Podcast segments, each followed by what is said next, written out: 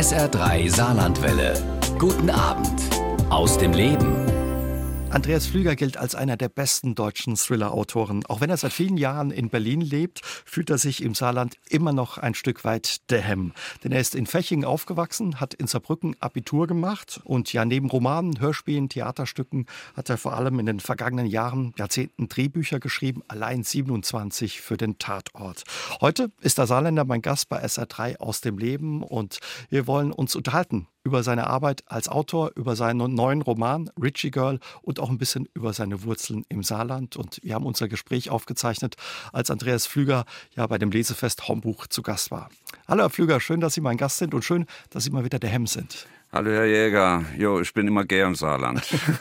Auch wenn Sie ja, wie viele Jahre sind es jetzt? Fast 30 Jahre in Berlin leben. Es gibt offenbar immer noch eine Verbundenheit mit dem Saarland. Ah jo, das Saarländische äh, wird man ja nie los. Ne? Also äh, manchmal sage ich, äh, vor Gott sind alle Menschen Saarländer. Ne? Und ähm, das ist schon eine sehr starke Verwurzelung, äh, die, die immer geblieben ist. Ich merke das sehr deutlich daran, wenn ich äh, herfahre, mhm.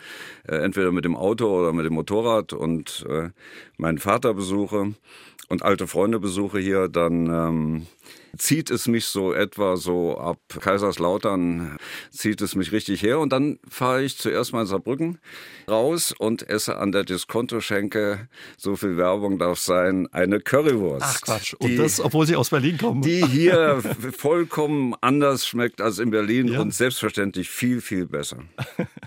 Aber hört sich so an, als wäre es für Sie auch einfach schön, dass es mit Ihnen was macht, wenn Sie ja wieder nach Hause kommen. Das ist Heimat. Ich kann mich gut erinnern, dass ich als ich damals nach Berlin gegangen bin, jahrelang mit eiserner Akribie äh, mir meinen saarländischen Akzent abtrainiert mhm. habe. Weil es mir damals als die Verkörperung des Provinziellen äh, vorgekommen ist. Und äh, ich war ganz glücklich, äh, als dann irgendwann äh, jemand zu mir gesagt hat, ja, also, äh, diese Touristen und, und wir als Berliner. Und habe erst später erkannt, äh, dass das Identität ist und, und ähm, dass das etwas sehr Wichtiges ist. Und sobald ich hier aus dem Auto steige, äh, schwätze ich Saarbrücker Platt. Und äh, das ist wunderbar. Mhm. Und Sie mögen das eben auch noch, das ja. Blattschwätzen. Ne? So ja. ein Stück Heimat dann auch ein bisschen ja. für Sie. Ja, Absolut. Sie haben es ja schon gesagt, äh, das ein oder andere Ritual haben Sie, wenn Sie heimkommen, die Currywurst essen, den Papa besuchen. Alte Freunde haben Sie noch. Es gibt, glaube ich, sogar noch einen Kindergartenfreund oder einen Freund aus Zeiten der Kindergartenzeit. Ja, eigentlich unglaublich. Also ich, ähm, äh, ich habe noch zwei gute Freunde äh, hier und einer der beiden war mit mir zusammen im Kindergarten. Also ähm, ich äh, bin 64 Jahre alt und das bedeutet nach Lage der Dinge, dass wir uns seit 62 Jahren kennen. Eine äh, verrückt lange äh, und immer noch tolle äh, Freundschaft.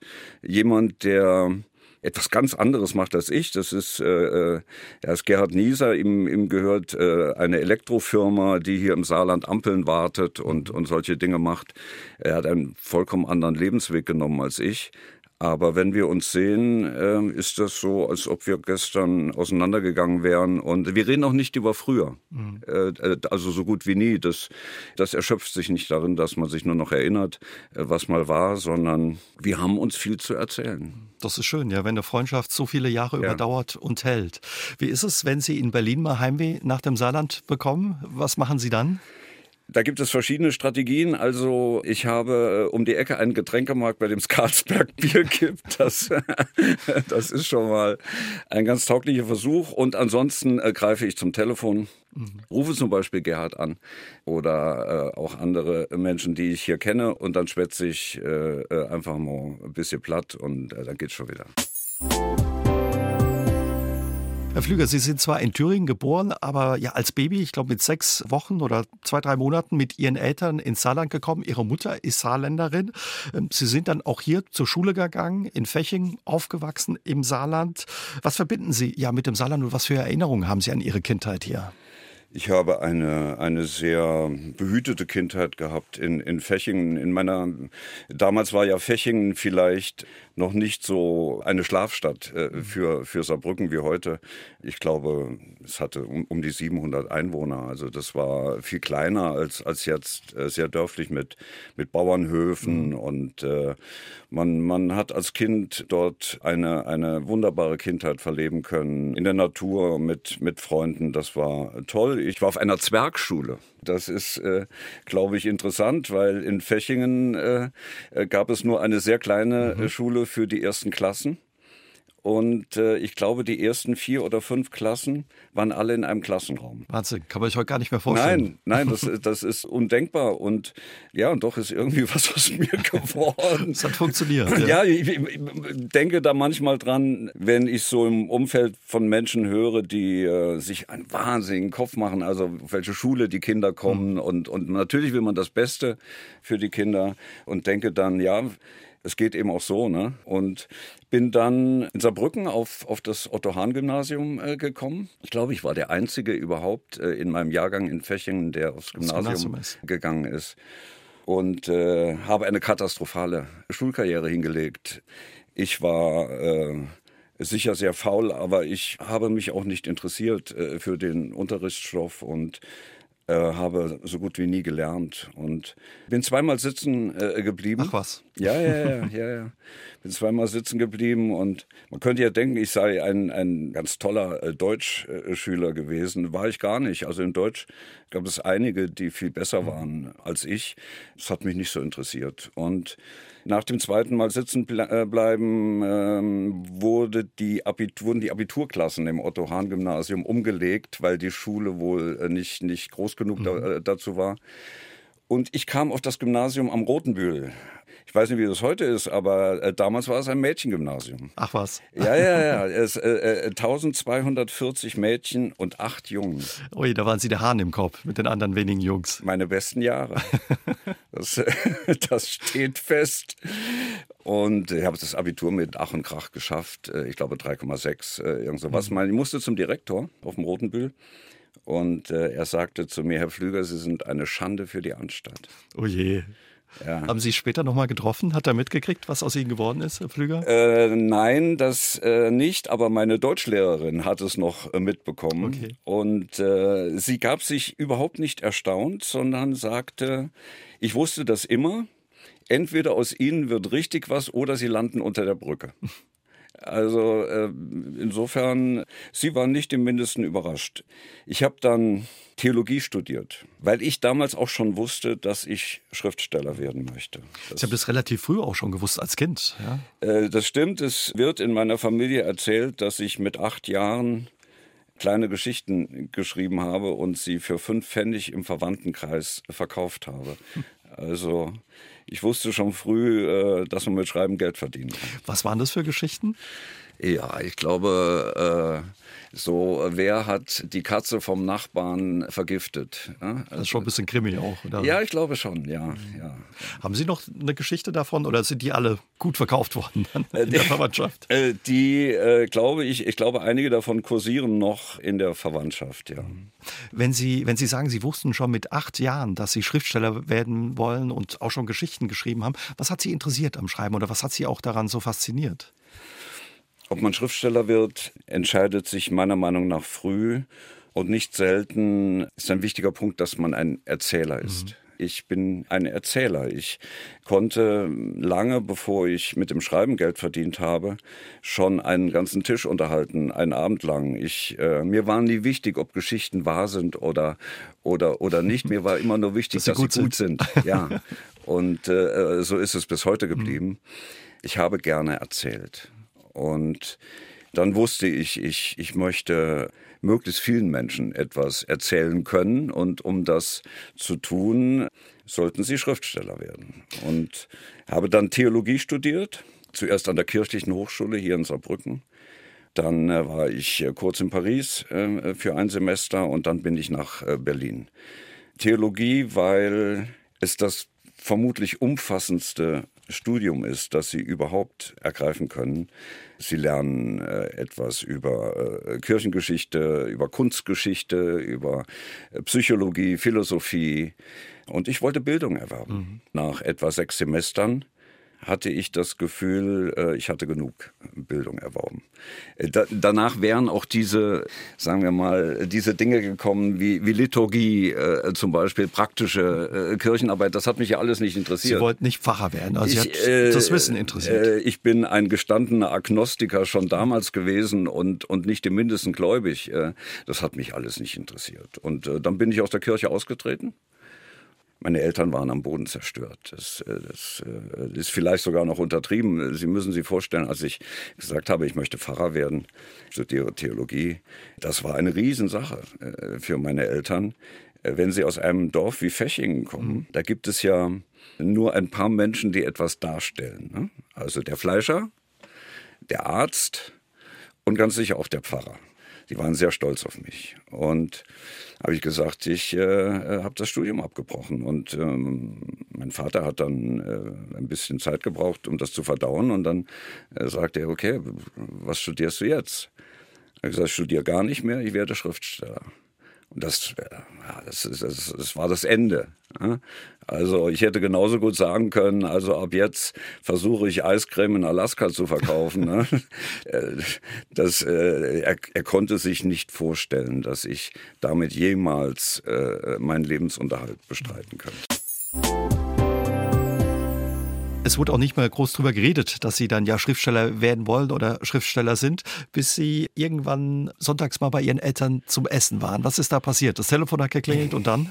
Ja, also ich muss äh, erst mal dazu sagen, äh, nochmal, mein Vater hat sich so geschämt für mich, dass er noch zwei Jahre später auf die Frage eines Menschen im Dorf, äh, das wurde mir dann zugetragen, was ich denn mache, gesagt habe, studiert.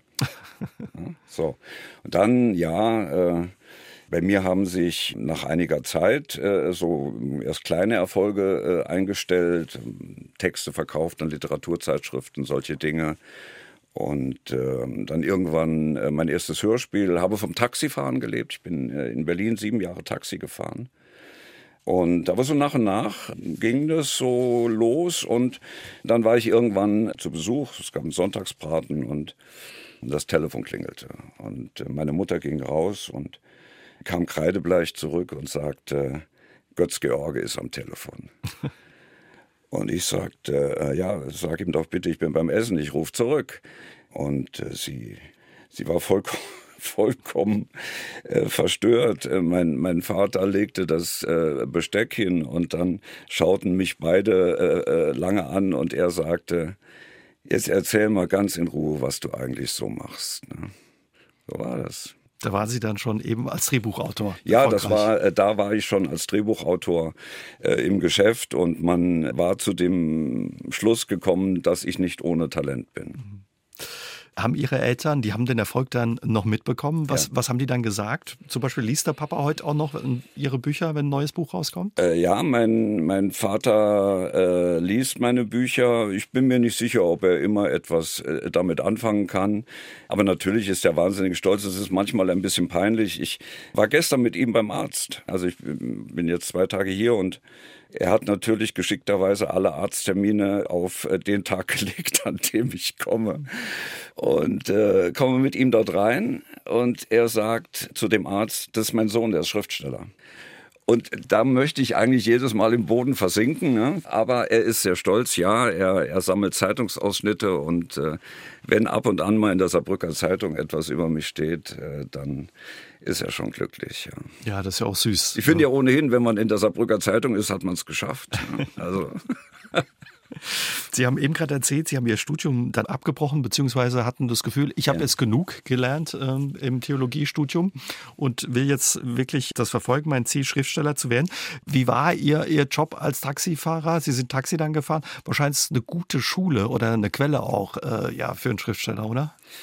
Das war eine, eine sehr gute Schule, weil äh, ich bin immer nur nachts gefahren und man hat so viele verschiedene Menschen in, in, im Auto gehabt und so viele Geschichten gehört von denen. Das war toll. Und ähm, ich kann mich gut erinnern, als ich dann irgendwann dachte, ja, es muss sich was verändern mit meinem Schreiben. Ich, ich, ich, äh, wenn ich so weitermache, werde ich in absehbarer Zeit nicht davon leben können. So mit ein paar kleinen Veröffentlichungen. Und dann dachte ich bei mir, schreib, was du weißt. Das ist ein Satz von äh, Mark Twain. Ich finde ohnehin, wenn man mal nicht weiter weiß, sollte man eigentlich immer bei Mark Twain nachschlagen. Das ist im Zweifelsfalle immer mhm. richtig. Und dass sie schreibt, was du weißt. Und äh, da habe ich ein Taxi-Hörspiel geschrieben. Dieses Taxi-Hörspiel hieß In der Nacht sind alle Taxen grau. Und äh, es wurde sofort genommen vom damals äh, vom SFB. Und es war noch nicht einmal äh, erschienen, da äh, kam das Krips-Theater auf mich zu und sagte, mach doch ein Musical für uns draußen, ein Taxi-Musical. Ich hatte noch nie ein Musical äh, gesehen überhaupt, aber ich sagte sofort, na klar. Äh, dann habe ich Songtexte geschrieben und, und mit Musikern zusammengearbeitet und dann äh, wurde es im, im Krips-Theater uraufgeführt. Das war sehr erfolgreich und dann kam die ARD auf mich zu und sagte, wir wollen eine Fernsehaufzeichnung davon machen. Das ist toll. Und ich sagte, na klar. Und die Fernsehaufzeichnung war noch nicht fertig. Da kam eine Redakteurin von der ARD und sagte, schreiben Sie doch mal einen Tatort für uns. Und ich sagte, na klar. Ich hatte noch nie ein Drehbuch bis dahin gesehen. Ich habe ja eine, eine, sagen wir mal, eine, eine ganz andere Ausbildung als Autor als vielleicht Menschen heute, die auf eine Filmhochschule äh, gehen können und Drehbuch studieren können. Das gab es zu meiner Zeit noch gar nicht, ein Drehbuchstudium. Also äh, ich habe mir alles selber beigebracht. Und dann bin ich in einen, einen Buchladen und habe mir äh, Drehbücher äh, mal gekauft und geguckt, wie sieht denn das aus? Also wie das sind ja auch technische Dinge, die da drin stehen. Aha, dachte ich, okay. Dieses Drehbuch wurde gleich gekauft. Äh, man fand es gut und es ist im Übrigen ein, ein, glaube ich persönlich, ein Zufall, also dass ich dann in diese, in diesen Krimi-Bereich geraten bin. Wer weiß, wenn, wenn diese Redakteurin äh, damals für Rosamunde Pilcher zuständig gewesen wäre und hätte zu mir gesagt, machen Sie mal, dann würde ich heute vielleicht Geschichten schreiben, äh, die die Frage stellen, wer mit Lady Frintonham äh, in der Gartenlaube. Aber es kam eben so. Ne? Und ja, dann haben Sie Fuß gefasst und waren Schriftsteller und es wäre ja auch der Sonntagabend gewesen. Ja, ja schon, ja. Herr Pflüger, lassen Sie uns über Ihren aktuellen Roman sprechen. Richie Girl, der spielt im Nachkriegsdeutschland. Während in Nürnberg der Kriegsverbrecherprozess läuft, arbeiten die Amerikaner andernorts in Frankfurt schon wieder mit den ehemaligen Tätern zusammen, den ehemaligen Nazis.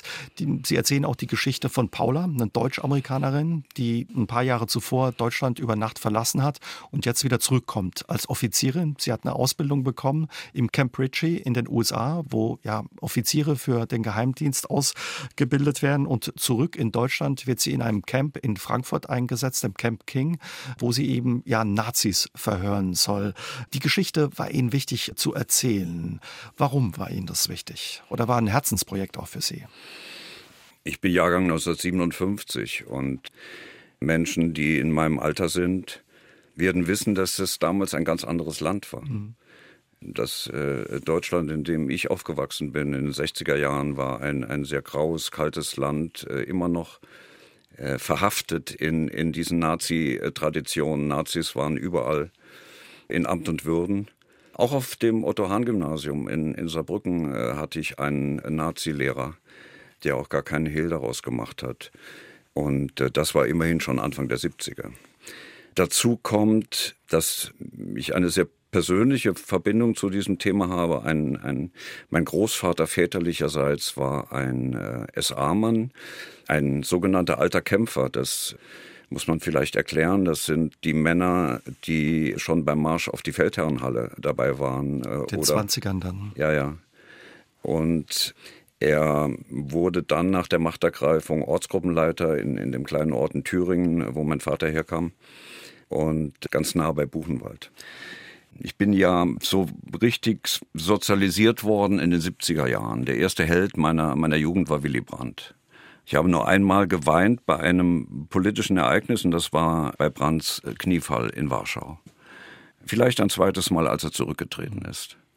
Und ähm, ich habe mich im Grunde genommen mein Leben lang mit dem Nationalsozialismus auseinandergesetzt, auch in meiner Arbeit. Ich habe später auch Dokus gedreht. Ja, ich äh, habe zwei Dokumentarfilme gemacht äh, mit Auschwitz-Überlebenden, auch einen Dokumentarfilm über einen Täter, habe zusammen mit Volker Schlöndorff das Holocaust-Drama Der neunte Tag fürs Kino gemacht Und ähm, es blieb immer ein großes Thema für mich über all die Jahre. Mhm. Also diese Schuld, beziehungsweise dass ehemalige Nazis, ehemalige Nazitäter nach dem Krieg relativ schnell wieder Fuß gefasst haben, auch eben mit Hilfe der Alliierten oder der Amerikaner. Ja, das ist, wenn man sich damit intensiv beschäftigt, ein Schock. Es sind ja nur sehr wenige hingerichtet worden überhaupt. Also äh, neben den elf Hauptkriegsverbrechern, äh, die äh, hingerichtet wurden, äh, vielleicht noch zehn weitere in den Nachfolgeprozessen. Ansonsten wurden mehr oder weniger alle bis spätestens Mitte der 50er Jahre äh, amnestiert. Bewusst von den Amerikanern auch. Ganz bewusst von den Amerikanern, die ja unmittelbar nach dem Krieg schon zu Beginn des Kalten Krieges Partner suchten in, in Deutschland, äh, mit denen sie gemeinsam gegen äh, diese äh, rote Gefahr agieren könnten. Ähm, man hat schon, ich glaube, noch 1945 in, in Deutschland die sogenannte Operation Kronjuwelen äh, gestartet. Äh, sie wurde von Alan Dulles, dem späteren Direktor der CIA, geleitet. Und diese Operation hatte zum Ziel, Deutsche zu finden, unter den alten Nazis zu finden, die Partner werden könnten. Man, man suchte diese, diese Bedingungslosigkeit, die äh, Männer äh, aus dem Reichssicherheitshauptamt mitbrachten. Es gibt ja ein, ein sehr gutes Standardwerk über das Reichssicherheitshauptamt von Meyer. Und äh, dieses Buch heißt Die Generation des Unbedingten. Mhm. Und diese Männer, genau diese Männer wollte man haben. Und dann hat man eben auch stillschweigend für eine Entnazifizierung von Massenmördern äh, gesorgt. Eine sehr unrühmliche Rolle dabei hat übrigens der amerikanische Hochkommissar John J. McClay äh, während dieser Zeit gespielt. McCloy, Entschuldigung. Er war in den äh, 30er Jahren und auch 20er Jahren Lobbyist für IG Farben. Er hat für eine amerikanische Anwaltskanzlei gearbeitet und hat dann, als er hier Hochkommissar war, eine Generalamnestie entlassen, äh, erlassen, äh, Mitte der 50er. Das war so ekelhaft, äh, dass selbst Eleanor Roosevelt, äh, die, die Roosevelts Witwe, sagte, das ist eine Schande für unser Land, dass wir so etwas tun. Herr Flüger, Sie sind ja, wenn es um Ihre Romane geht und Ihre Bücher, ein richtiger Recherche-Junkie. Sie lieben es ja für Ihre Romane tief in die Themen eben einzutauchen. Auch für Ihren aktuellen Roman Richie Girl haben Sie intensiv recherchiert, haben 86.000 äh, Seiten Originaldokumente und Fachliteratur gelesen. Wahnsinnige Menge. Was macht Ihnen so viel Spaß daran, so richtig tief da einzutauchen auch? Also ich, ich, ich, muss zunächst mal zugeben, äh, dass ich bei jedem neuen Roman, also bevor ich äh, anfange ähm, darüber nachzudenken über ein neues Buch, mir vornehme, jetzt äh, schreibst du mal etwas, was überhaupt keine Recherche braucht. Also Ehemann erschlägt Nebenbuhler mit Bierflasche. Mhm. Ne? Und das kommt mir dann immer wahnsinnig erstrebenswert vor, einfach mal so eine schnelle Arbeit zu machen. Oder vielleicht auch wie manch anderer Kollege, äh, vielleicht einen Roman äh, zu schreiben, der aussieht wie großartig recherchiert, aber im Grunde genommen hat man das gar nicht. Aber ich bin wie ich bin. Ich lande jedes Mal wieder in diesem Recherche-Wahnsinn. Meine, meine Geschichten sind so, dass sie das brauchen. Ja, recherchieren, das ist ja ein Teil meine Arbeit, über den der, der Leser sich ja gar keine Gedanken macht. Wobei es ein sehr wichtiger Teil mhm. ist. Also zum Beispiel im Falle von Richie Girl habe ich erst mal ein halbes Jahr nur gelesen, bin, habe Orte aufgesucht, die, die im Roman eine Rolle spielen. Es war ein bisschen schwieriger als, als sonst wegen Corona, äh, damals in der Hochzeit. Aber diese Zeit muss man sich nehmen. Und im Grunde genommen, auch wenn ich mir das nicht immer eingestehe, äh, liebe ich das Recherchieren. Was, was, was lieben Sie so sehr? Naja, äh, stellen Sie sich doch einfach mal vor, dass ich äh, seit über 35 Jahren immer wieder recherchiere und zwar zu den absolut unmöglichsten Themen. Es gibt ganz wenige hm, Themen und Lebenswelten, zu denen ich noch gar nichts recherchiert habe. Ich weiß, jeder von uns ist ja ein Experte in mindestens einer Sache. Hm? Das ist bei mir auch so. So von ein, zwei Sachen weiß ich wirklich was. Aber ich weiß von ganz vielen anderen Dingen etwas. Meine Frau lacht gern darüber und sagt dann, du bist der Meister des perfekten Halbwissens. Da ist etwas dran. Sie können mich an einen Tisch setzen, abends. Da sitzt links neben mir eine Aldi-Kassiererin, rechts sitzt ein Hirnchirurg, hier sitzt vielleicht ein Astrophysiker, hier sitzt ein Historiker mit Fachgebiet Mittelalter und so weiter und so fort. Und mit jedem dieser Menschen könnte ich mich so unterhalten, dass sie nach etwa einer Viertelstunde sagen würden, sind Sie vom Fach? Das, also so viel haben Sie sich über ja, die Jahre ja, angeeignet. Ja, und das ist, äh, finde ich, etwas Wunderbares. Tolles, ja. Äh, ich bin ein, ein chronisch neugieriger Mensch und das ist sicher auch eine, eine Bedingung für, für diesen Beruf. Und äh, diese Neugier kann ich bei meinen Recherchen befriedigen. Dann wären Sie wahrscheinlich auch der perfekte Joker ne, für Wer wird Millionär oder so. Alle, alle Menschen in meinem äh, Umfeld, äh, jeder von denen hat das schon mindestens fünfmal gesagt, sollte ich jemals zu Wetten das kommen, äh, zu, zu, zu Jauch kommen, du bist der, der Joker. Ja klar, äh, ich wäre dazu sehr, ich, ich wäre auch gut in diesem, es gibt diese ARD-Sendung, manchmal gucke ich da rein. Gefragt, gejagt. Genau, so. ja. äh, dieser Jäger. In der Regel weiß ich genau die Antworten auch, die der weiß, also das, da wäre ich auch geeignet. Also um dem Jäger auf die Nerven zu gehen oder selbst ein Jäger daneben zu sein. Ja. Auch für Ihre preisgekrönte Bestseller-Triologie um die blinde Ermittlerin Jenny Aaron haben Sie intensiv recherchiert. Sie ist ja eine ebene blinde Elite-Polizistin. Wie ist es Ihnen gelungen, quasi sich ja in eine Person reinzuversetzen? Zum einen eine Frau, aber dann eben auch noch als Sehender in einen blinden Menschen. Das ist vermutlich die, die größte schriftstellerische Herausforderung, vor der ich bis heute gestanden habe. Denn Sie müssen es so sehen, wir sehenden Menschen werden äh, zu etwa 80 bis 90 Prozent in unserer äh, kognitiven Wahrnehmung durch die Augen dominiert. Und äh, in dem Moment, in dem ein Mensch das nicht mehr zur Verfügung hat, mhm muss er eine, eine ganz neue Art finden, die Welt zu sehen. Das ist eine, eine Herkulesaufgabe. Das ist äh, genau diese, dieser schreckliche Prozess, der abläuft nach einer Erblindung, der dazu führt, dass eben viele Menschen das niemals verarbeiten, niemals annehmen können, dass ihr Leben zerbricht und, und äh, sie sich möglicherweise auch umbringen. Und mir wurde erst so, so nach einer Zeit klar, dass ich, äh, wenn ich eine Geschichte erzähle aus der Perspektive einer, einer blinden Frau, einen vollkommen neuen Weg finden muss, zu schreiben, äh, weil mir ganz bestimmte Instrumentarien gar nicht mehr zur Verfügung gestanden haben. Ich, ich kann nicht beschreiben, wie der Himmel äh, aussieht oder wie ein Haus aussieht und so weiter aus der Sicht dieser Frau, denn sie sieht es nicht und äh, sie hat eine, eine andere Art äh, der, der Wahrnehmung. Das, das war sehr, sehr schwer, aber nach einer Zeit habe ich gemerkt, dass ich anfange, wie diese blinde Frau Jenny Aaron zu agieren und zu riechen, zu schmecken, äh, ich habe gemerkt, dass ich auch in meinem privaten Leben anfing, ähm, die, diese Sinneseindrücke ganz anders wahrzunehmen, wenn ich etwas getrunken habe. Aha, okay, wenn ich etwas eingegossen habe in, in, ein Glas, dann habe ich den, den Finger an, äh, automatisch reingehalten, damit ich weiß, wann das Glas voll ist.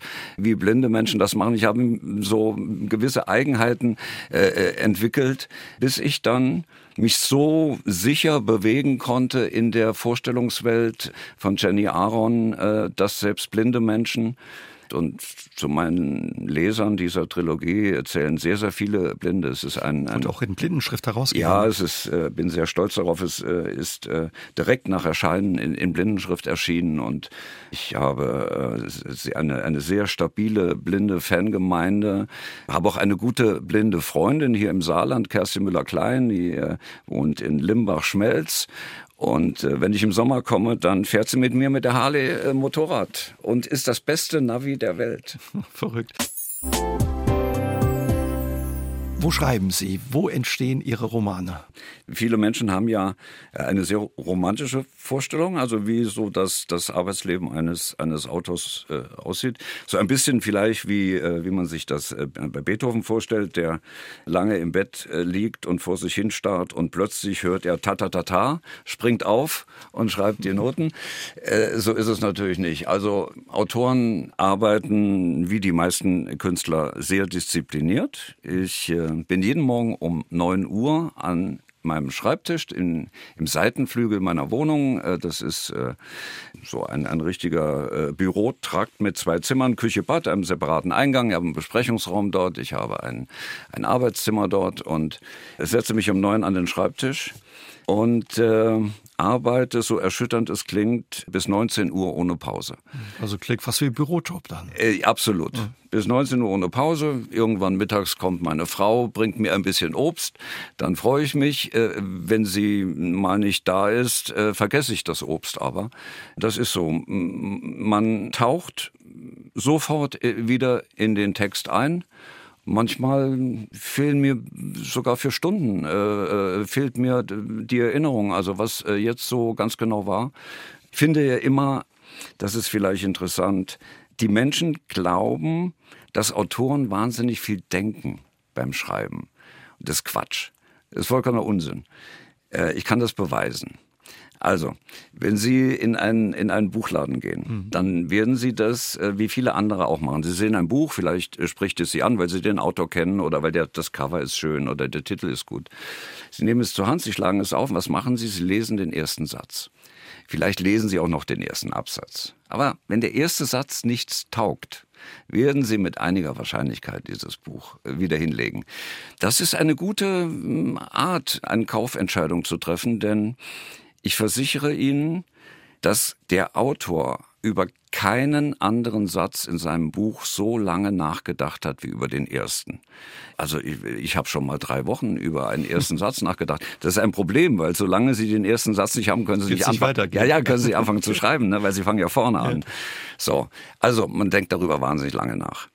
Dennoch ist der erste Satz nie der beste Satz im Buch. Sie werden immer, er ist gut, höchstwahrscheinlich, aber Sie werden in, in jedem Buch äh, Sätze finden, die sind deutlich besser. Weil man nicht so viel drüber nachgedacht hat. Genau. Oder? Das sind die Sätze, die Sie einfach so in den Monitor reinstanzen, ohne darüber nachzudenken, diese so hinknallen. Und dann sitzen Sie da und denken, wow, das ist ja gut. Das sind die guten Sätze. Der erste Satz in Ihrem aktuellen Buch, Richie Girl, lautet, diese eine Welle würde sie nie vergessen. Wie lange haben Sie über den nachgedacht? Äh, ich glaube ein paar Tage, ein paar Tage schon, ja. Über den ersten Satz in dem Roman, an dem ich jetzt im Moment gerade äh, sitze, habe ich nur fünf Sekunden nachgedacht. Soll ich ihn Ihnen verraten? verraten Sie uns. Oh, das ist aber wirklich, ich verrate Ihnen einen Satz von einem, den ersten Satz eines Romans, der noch gar nicht erschienen ist. Äh, er lautet, sie wollte immer ewig leben, aber nie unsterblich sein. Klingt nach einem guten ersten Satz. Da hat man Lust weiterzulesen. Ja. Können Sie auch schon verraten, um was es gehen wird in Ihrem neuen Buch? Ja, vielleicht so ein, ein, so, so ein bisschen vorne an. Also es ist ein, ein Roman, der, ein, ein Thriller, der zwischen 1980 und 83 äh, spielt, zum großen Teil in Moskau. Eine Geschichte auf dem Höhepunkt des Kalten Krieges. Die Sowjets sind in Afghanistan einmarschiert, die Amerikaner sind quasi Kriegspartei durch die Unterstützung der Mujahedin. Äh, in Polen ist Solidarność gegründet worden. Und, und, und, und äh, nebenbei, Deutschland hat äh, mit der Sowjetunion ein Erdgasröhrengeschäft abgeschlossen, das bei den Verbündeten auf viel Kritik gestoßen ist und dazu führte, dass die Amerikaner Sanktionen verhängt haben. Mhm. 1980. Also doch sehr aktuell dann auch wieder. Überraschend aktuell, ja. Und äh, Sie haben auch schon wieder viel recherchiert, haben Sie mir verraten. Als wir die Woche telefoniert haben für das Vorgespräch, haben Sie gesagt, ich bin gerade im Auto unterwegs auf Recherchereise. Ja, ich habe viel äh, recherchiert und, und vieles gelernt, vor allem über Moskau. Also Moskau hat mir geholfen, äh, dass ich in, in Moskau 1993 war und ähm, habe aber mich sehr äh, beschäftigt mit dem Bundesnachrichtendienst nochmal, ähm, spezielle Aspekte und, und mit dem KGB äh, mich beschäftigt und, und mit solchen Dingen. Das ist aber, ähm, sagen wir mal, eine Recherche gewesen, die sich nicht vergleichen lässt mit der von, von Richie Girl. Sie war auch groß. Andere Autoren würden möglicherweise sagen, oh wow, aber sie war deutlich schmaler. Und wo waren Sie unterwegs? Können Sie uns verraten? Ich war in Pullach. Äh, ich, ich bekam einen äh, Besichtigungstermin für das Gelände des Bundesnachrichtendienstes dort.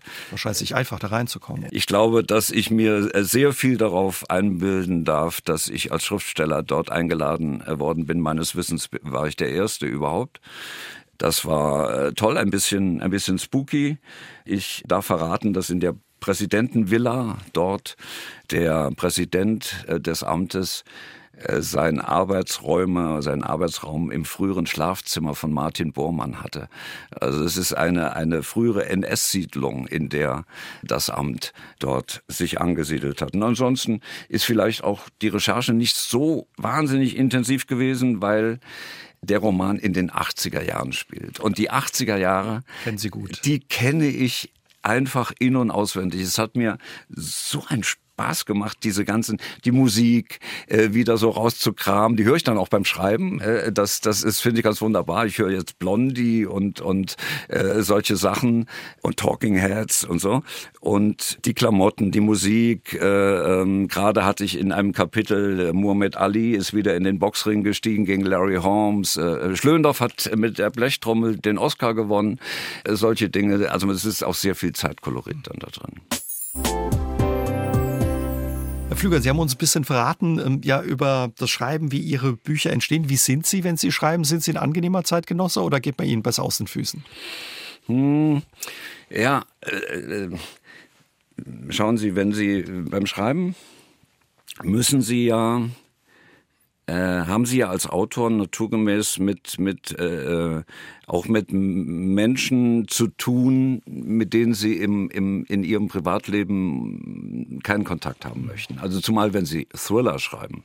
Äh, das äh, liegt in der Natur der Dinge. In, in meinen Büchern gibt es einige Exemplare der Gattung Mensch, die, äh, vor denen man wirklich Angst haben muss. Die Ihnen dann auch einiges abverlangen, offenbar. Ja, ähm, das Problem liegt darin, dass Sie ähm, als Autor jede Figur in Ihrem Buch lieben müssen. Es geht nicht anders. Auch die miesen Kerle. Ja. Sie müssen eine Figur lieben. Und, und um sie zu lieben, müssen Sie zu dieser Figur werden. Sie müssen für die Zeit, äh, äh, äh in der Sie äh, sich mit ihr textlich beschäftigen, diese Figur sein. Und ähm, bei mir ist es so, dass ich abends, wenn ich, wenn ich Feierabend äh, mache, ähm, erstmal eine halbe Stunde Skat im Internet spiele. Ich bin ein sehr guter Skatspieler.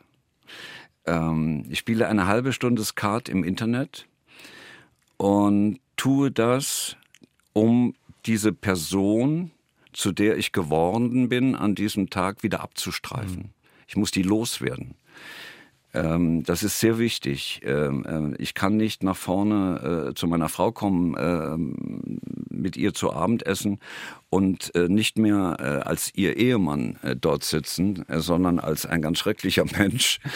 Ähm, ähm, und ich, ich muss diese Figur loswerden. Merken Sie das auch körperlich? Also wenn Sie da quasi in so einen. Ja, bösen Charakter eintauchen, ja. wie, wie, zeigt sich das dann? Ja, das, also ich kann es vielleicht am besten beschreiben. Ähm, ähm, was, was passiert, wenn, wenn, wenn einer meiner Figuren etwas sehr Trauriges passiert. Also ähm, eine, eine Erinnerung, die, die wahnsinnig traurig ist oder furchtbar ist. Ähm, dann, dann äh, kommt es äh, vor, dass ich, dass ich am Schreibtisch sitze und, und Rotz und Wasser heule. Also ich, ich habe da manchmal einen richtigen Weinkrampf, kann gar nicht aufhören. Äh, äh meine Frau kennt das, wenn sie reinkommt und ich bin gerade in so einer Verfassung, äh, dann weiß sie, dass irgendwie nichts passiert ist in unserem Leben, äh, aber äh, sie, sie macht dann still die Tür wieder zu.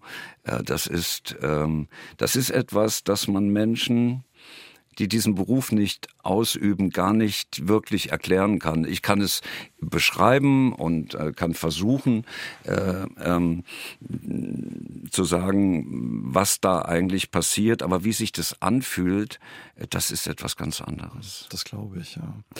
Sie haben uns vorhin schon erzählt, dass Sie leidenschaftlicher Motorradfahrer sind, ja. Harley-Fahrer. Ist das Motorradfahren auch sowas, wo Sie abschalten können? Oder sitzt die eine oder andere Figur, die in Ihrem Buch auftaucht, die Sie gerade beschäftigt, manchmal auf dem, auf dem Rücksitz mit drauf auf der Maschine? Sowohl als auch. Also äh, Motorradfahren ist äh, für mich äh, zunächst mal ein Spaß. Ähm, bitte stellen Sie sich nicht vor, dass mein ganzes Leben nur dominiert wird durch meine Arbeit. Ähm, ich bin ohnehin, also äh, es gibt ja viele Künstler, ähm, die sagen, ich, Urlaub mache ich ja nie, eigentlich nie, ich arbeite immer. Das halte ich für vollkommenen Unsinn. Wenn ich Urlaub mache und gehe mit meiner Frau für drei Wochen irgendwo auf eine Insel oder so, ich lege mich morgens um 9 Uhr auf eine Liege am Pool und abends um äh, 6, wenn die Sonne untergeht, müssen sie mich dort abkratzen. Und in der Zwischenzeit habe ich ein bisschen geschwommen, ein paar Bücher äh, in einem Buch gelesen äh, und keine Sekunde an die Arbeit gedacht. Ja, das ist ja auch eine Kunst, ja, das zu können. Ne? Ich bin heilfroh, äh, äh, dass ich das kann und dass das so ist. Mhm. Und so ist es zunächst mal auch mit dem Motorrad. Es macht mir Spaß. Wenn ich in der Vorbereitung eines Romanes bin, dann hat das Motorradfahren eine andere Bedeutung, ja. Dann setze ich mich äh, manchmal äh, auf, auf den Bock, um, um nachzudenken, weil das Motorradfahren bietet eine äh, Grundvoraussetzung, um auf Ideen zu kommen. Sie üben eine Tätigkeit aus, aber nicht wirklich bewusst. Also Sie kennen das auch vom Autofahren sicher. Man, man macht das automatisch. Ja, ja, man, man macht es automatisch. und, und alle Tätigkeiten, ähm, die so strukturiert sind, sind geeignet für Autoren, um auf Ideen zu kommen. Zum Beispiel Duschen beim Duschen komme ich auch auf Ideen, weil auch da, sie, sie stehen unter der Dusche, sie seifen sich ein, aber sie sind nicht wirklich äh, irgendwo auf etwas fixiert äh, gedanklich. Äh, sie, wenn ich auf der Toilette sitze, ja, äh, das ist äh, auch so äh, eine Sache. Alle Arten von, von Tätigkeiten, die so halb bewusst sind. Mhm sind großartig. Und das Motorradfahren ist perfekt. Also dann passiert es einfach so, ich, ich, ich suche das nicht. Ich fahre vor mich hin und dann geschieht der Gedanke einfach so. Aber vergessen Sie ihn nicht wieder oder können Sie sich den Gedanken dann auch gut merken? Oder ist er um die nächste Kurve äh, dann vielleicht ich, weg und man denkt, ah Mist. Ich habe das Glück und manchmal auch das Unglück, mit einem fotografischen Gedächtnis geschlagen zu sein. Und leider Gottes äh, behalte ich diesen ganzen Mist. Was ja gut ist für, ja. für, Ihren Job als, als Autor. Wenn Ihre Bücher zu Ende geschrieben sind, äh, sind Sie aber noch nicht fertig mit dem Buch, weil Sie sind einer der wenigen Autoren, wenn das richtig ist, die auch beim Setzen und beim Layout ähm, der Bücher dabei sind. Das ist eher ungewöhnlich, wenn das richtig ist. Ähm, wieso machen Sie das und wieso ist Ihnen das auch wichtig? Ich glaube überhaupt, dass ich nur einer von zwei, meine Kollegin Schalansky bei Surkamp setzt ihre Bücher auch selber äh, die hat auch äh, Buchherstellung gelernt. Mhm. Äh, das war ihre Ausbildung. Äh, und ich, ähm, ich glaube, bei äh, großen oder größeren Verlagen macht es sonst äh, keiner. Ja, warum? Ähm, sehen Sie, ähm, stellen Sie sich mal meinen Arbeitsplatz vor. Und zwar auf meinem Schreibtisch liegt nichts außer meine Tastatur, meine Maus und ein Aschenbecher. Sie sind sehr ordnungsliebend. Extrem. Ich habe äh, alle Bücher nicht nur nach Sachgebieten geordnet, sondern auch alphabetisch innerhalb der Sachgebiete nochmal. Lebe in einer Bibliothek äh, beim Arbeiten. Ähm, so und ähm, äh, ich bin ein, ein extrem strukturierter äh, Mensch und brauche das, weil, weil in meinem Kopf permanent ein ziemliches Chaos herrscht und äh, ich brauche so eine Ruhe von außen. Und wenn sie so sind, ähm, dann ist der Gedanke, ein Buch selber zu setzen, gar nicht so weit weg. Das hat natürlich etwas mit Kontrolle zu tun. Und ähm, für mich ist es eine großartige Sache, auch dadurch, dass ich das Buch schon beim Schreiben auch schon setze. Obwohl ich weiß, dass ich das Kapitel, was ich gerade sorgfältig gesetzt habe, noch mindestens 20 Mal umschreiben werde. Und der ganze Satz sich ja wieder verändert. Ich mache es dennoch, weil ich jedes Mal gezwungen bin, dadurch, dass ich mich mit dem Satz beschäftigen muss, mich ganz mir ganz intensiv bestimmte Textpassagen wieder anzuschauen und entdecke Dinge, die mir sonst gar nicht auffallen würden. Also das ist ein dialektischer Vorgang äh, durch Quantität zu Qualität äh, und ähm, äh, das ist ein, ein etwas, äh, was ich nicht mehr missen möchte. Und für den Leser ist es auch toll, wenn das richtig ist. Ihre Kapitel enden immer auf der rechten Seite unten, ja. sodass man für, äh, für das neue Kapitel umblättern muss. Meine ne? Kapitel enden rechts und äh, weil ich das großartig finde, äh, dass man umblättern muss. Äh, man denkt, na, wie geht's weiter? und nicht nur das, sondern es ist an, an diversen Textstellen zirkele ich den Text dann schon so, dass äh, sie unten auf der Seite rechts äh, so einen Spannungsmoment haben und dann schlagen sie um und dann tusch ne? äh, mit dem ersten Satz auf der nächsten Seite. Das können sie nur machen, wenn sie ihr Buch selber setzen. Das, Stell dir vor, dass das ein Riesenaufwand ist. Wie ist es dann, wie fühlt es sich für Sie an, Herr Pflüger, wenn das Buch fertig ist, fertig geschrieben, fertig gesetzt ist, Sie es das erste Mal in der Hand haben? Ähm, das ist ein schöner Moment, aber ähm, ich bräuchte es nicht. Ähm, mhm. ich, ich muss das vielleicht ein bisschen erklären. Ähm, meine Frau hat einmal zu mir äh, beim Zeitungslesen morgens gesagt, äh, guck mal, hier ist ein Artikel über Hieronymus Bosch. Und äh, das, das muss doch wahnsinnig traurig äh, gewesen sein. Äh, der hat nur ganz wenige Bilder gemalt in seinem Leben. Es waren alles Auftragsarbeiten und dann hat er die verkauft und die waren weg. Und ähm, hat die nie wieder gesehen. Äh, ja, heute ist es vielleicht anders, wenn Sie, wenn Sie heute Maler sind, dann können Sie das Bild fotografieren und es gibt Kataloge und es gibt äh, Ausstellungen und Museen und, und was weiß mhm. ich, aber das gab es alles nicht zu seiner Zeit. Und, äh, und ich habe einen Moment drüber nachgedacht und habe gesagt, nein, überhaupt nicht.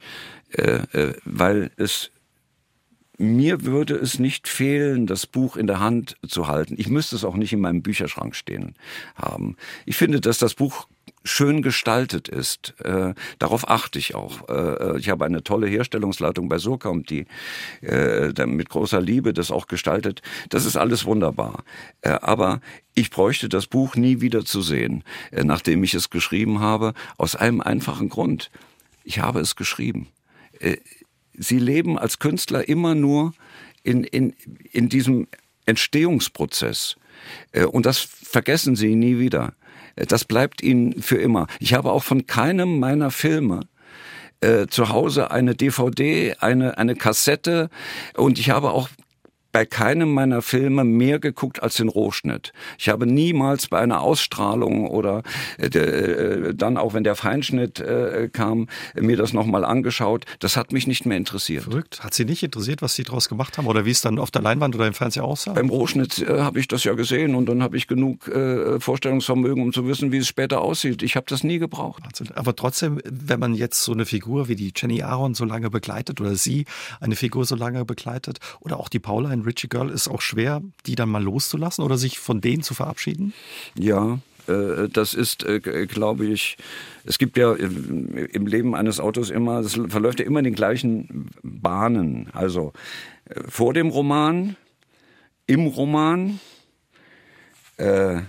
mit dem Roman auf Tour gehen, ne? also diese die, die, in die Zirkusarena traben und auf Buchmessen rumgereicht zu werden, auf Veranstaltungen und tralala. Äh, wieder runterkommen, nachdenken über einen neuen Roman, dann ist man schon wieder so. Ne? Und am schwersten ist ganz sicher die Zeit nach dem äh, Roman. Man, man, man fällt in eine große Leere. Ähm, zum einen, weil man ähm, ähm, so abrupt mit etwas aufhört, das man ein Jahr lang ganz intensiv gemacht hat. Ne? So, so, zack, und plötzlich ist es weg. Und zum anderen natürlich, weil, weil einen Figuren, äh, vor allem die Hauptfigur, aus einem Roman so, so ans Herz gewachsen sind und, und man mit ihnen so verschmolzen ist, dass äh, man einen, einen, einen großen Verlust äh, empfindet. Es gibt ja Menschen, die äh, glaube ich, äh, sich darauf spezialisiert haben, Therapien durchzuführen für Leute, die äh, eine Fernsehserie äh, über eine lange Zeit geguckt haben und nun wird die abgesetzt oder ist am das Ende. Ne? Dann, ja, ja, ja, und dann, dann therapieren die die. Ne? Also äh, das ist ja äh, in meinem Falle noch viel intensiver, äh, dieses, dieses Verlustgefühl. Und äh, das ist äh, schwierig. Man, man, man hat nach jedem Roman zunächst mal automatisch den Impuls, mit dieser Figur schreibe ich den nächsten auch. Also das, äh, das will man immer sofort, mhm. Äh, weil man äh, denkt, ah, die will ich doch nicht loslassen. Aber dann denkt man auch mal einen Moment vielleicht ein bisschen ruhiger nach und dann, dann irgendwann geht's dann schon. Ja. Oder fährt der runde Motorrad oder wie machen Sie oder das? Oder so. Haben Sie ein Lieblingsermittlerteam gehabt? Sie haben, glaube ich, für fast alle Rundfunkanstalten Tatorte geschrieben. Ja, ja, doch, ja, für, für viele. Ja, äh, früher hätte ich gesagt, äh, Günter Lamprecht als Markowitz, den ich aus der Taufe gehoben habe, damals für den SFB noch, aber ich glaube, so unterm Strich, Tschirner, Ulm, Tatort Weimar, den Sie sich ausgedacht haben. Den ich mir zusammen mit meinem Co-Autor und äh, Freund Murmel Klausen äh, ausgedacht habe. Und Murmel und ich haben so viel Spaß äh, an diesen Tatorten gehabt, haben die ja dann auch alle äh, selber gemacht. Ich bin dann irgendwann ausgestiegen, weil ich mich äh, nur noch auf, aufs Romane schreiben mhm. konzentrieren wollte. Aber Murmel hat dann noch zwei ohne mich gemacht. Aber dennoch sind sie alle nicht von irgendwelchen fremden Autoren gemacht worden. Die sind, wir waren die Showrunner äh, dieses die, äh, Projektes und das war eine sehr, sehr schöne Arbeit für mich und, und da denke ich gerne dran zurück. Hatten Sie Jenna und Ulmer auch schon im Kopf, als Sie äh, die Figuren geschrieben haben, den Kommissar und die Kommissarin? Ja, es war relativ früh klar, dass die beiden äh, das machen wollen. Und ähm, dann haben wir das schon so ganz gezielt, also auf, auf, auf die hingeschrieben, dass die Kunst dabei war auch ein bisschen, viele haben dann irgendwann gedacht, naja, äh, äh Tschirner Ulm, die improvisieren äh, äh, vor der Kamera, weil es wirkt immer so, mhm. so flapsig äh, und aus der Hüfte. Äh, aber nichts war improvisiert. Also sie haben jeden Satz äh, von uns genauso gesprochen. Nora Tschirner hat mal den, äh, so schön gesagt, äh, Andreas und Murmel, die denken so, wie wir quatschen. Das, das war. Schönes Kompliment. Ja, ja, äh, es war irgendwann eine, eine Symbiose von uns äh, mit den beiden. Und deshalb ist es so gut geworden. Im Übrigen, äh, Tatort Weimar, äh, ich glaube, da gibt es nur zwei Meinungen zu. Also für die einen ist es die größte Verschwendung von, von Gebührengeldern aller Zeiten kannte man vielleicht Frau Schlesinger noch nicht. für, die, für die anderen ist es äh, genial gewesen. Ne? Also ich kann damit gut leben und vielleicht liegt die Wahrheit in der Mitte. Ne? Sie, Sie haben mal gesagt, ähm, dass Sie Ihr ganzes Leben lang ähm, ja, Geschichten erzählen wollten, ja. schreiben wollten. Was bedeutet es Ihnen äh, jetzt heute, dass Sie diese Geschichten erzählen können, sich nur aufs Romane schreiben konzentrieren können, sich, kann man sagen, Ihren Traum erfüllt haben? Ja, Manchmal wache ich auf und äh, denke, äh, alles richtig gemacht. Ja? Äh, wissen Sie, ich habe sehr gerne als Drehbuchautor gearbeitet, äh, über so viele Jahre und konnte die Geschichten erzählen, die ich erzählen wollte. Ich äh, habe zunehmend im Laufe der Jahre Freiheiten bekommen, die vielleicht nicht jeder Autor hat. Und das war ein Glück. Ich habe als Drehbuchautor etwas geschafft, das eigentlich vollkommen unmöglich ist. In 30 Jahren Drehbuch bin ich niemals aus einem Projekt entlassen worden. Man hat niemals einen anderen Autor damit beauftragt, mein Buch umzuschreiben. Kein Regisseur hat jemals ein Drehbuch von mir umgeschrieben. Ich habe zu allen meinen Büchern die Drehfassung verfasst. Dass sie das schaffen als Autor, ist etwa so wahrscheinlich, dass ein Bundesliga-Trainer sagen kann, er war 30 Jahre Trainer in der Bundesliga und ist nie entlassen worden. Das ist eigentlich unmöglich. Mhm. Und ganz am Ende habe ich meinen Abschied selbst bestimmt. Niemand hat äh, gesagt, ja, der Flüger, das hat er irgendwie genug geschrieben, äh, es müssen auch mal andere. Nein, ich habe es selbst bestimmt und habe mich entschieden, ich beende das, es war schön, danke, aber jetzt schreibe ich Romane und das ist ein großes Glücksgefühl. Das ist schön, wenn man das sagen kann. Und ja, wenn einem ja das Schreiben dann oder Ihr Wunsch, Ihr Traum eben Sie dann auch so glücklich macht ja. bis heute. Ja. Sie kommen aus dem Saarland und Sie sagen, das Saarland äh, ja, ist Ihnen auch wichtig. Sie sind noch sehr mit dem Saarland verbunden. In Ihrem ersten Roman Operation Rubicon spielte das Saarland in einem Kapitel eine Rolle. Gibt es vielleicht auch mal wieder die Idee oder gibt es die Idee, dass das Saarland mal größer, breiter in der Geschichte in einem Roman von Ihnen vorkommt? Woher wissen Sie das denn? Haben Sie denn gelesen? Ich habe gelesen, dass es vorkommt. Ah, okay. Na, das lasse ich mal gelten. Das Saarland, ja, das schließe ich nicht aus. Ich habe eine Zeit lang äh, mit dem Gedanken gespielt, einen Roman zu schreiben über diesen Soldatenmord in, in, in Lebach. Lebach, ja. Mhm. Ähm, habe da einiges in der Schublade dazu und hatte mich mal äh, eine Zeit auch damit mhm. beschäftigt.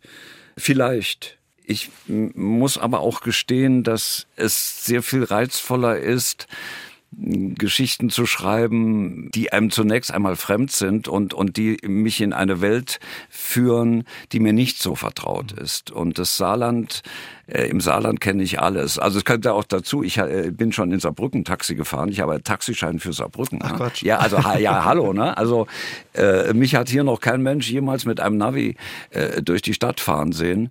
Äh, ich kenne hier alles. Ne? Ich hätte ja gesagt, naja, wäre ein guter Grund, dann öfter für eine Recherchereise ins Saarland zu kommen. Aber wenn Sie sagen, Sie kennen alles. Ja, vielleicht, vielleicht mache ich es tatsächlich mal. Es ist ein bisschen das Problem am Saarland natürlich. Das Saarland ist ein sehr friedliches kleines Bundesland äh, mit, mit auch so einer friedlichen Atmosphäre, sagen wir mal so. Und meine Geschichten sind mm, in der Regel sehr breit aufgestellt, auch global aufgestellt. Also die, die Spielorte meiner äh, Romane gehen äh, äh von New York äh, bis China, bis Moskau. Äh, auf der ganzen Welt spielen diese Bücher. Und die große Politik spielt äh, auch eine Rolle bei mir. Und das Saarland liegt nun mal leider, äh, sagen wir mal so, ein bisschen im Schatten der weltpolitischen Ereignisse. Aber vielleicht gerade ein guter Rückzugsort für einen bösen Jungen, oder? Sie, Sie sind ganz schön hartnäckig. Ich äh, merke das. Äh, ich nehme das zum Anlass, darüber mal nachzudenken, ja. Wir würden uns auf alle Fälle freuen und haben uns sehr gefreut, dass Sie ja mal wieder der Hemm im Saarland waren und hoffen, dass Sie bald mal wieder ins Saarland kommen. Für heute vielen Dank, Herr Flüger, für Ihren Besuch und das Gespräch. Danke. Ich habe mich auch gefreut. Ja, danke, Herr Jäger. Aus dem Leben.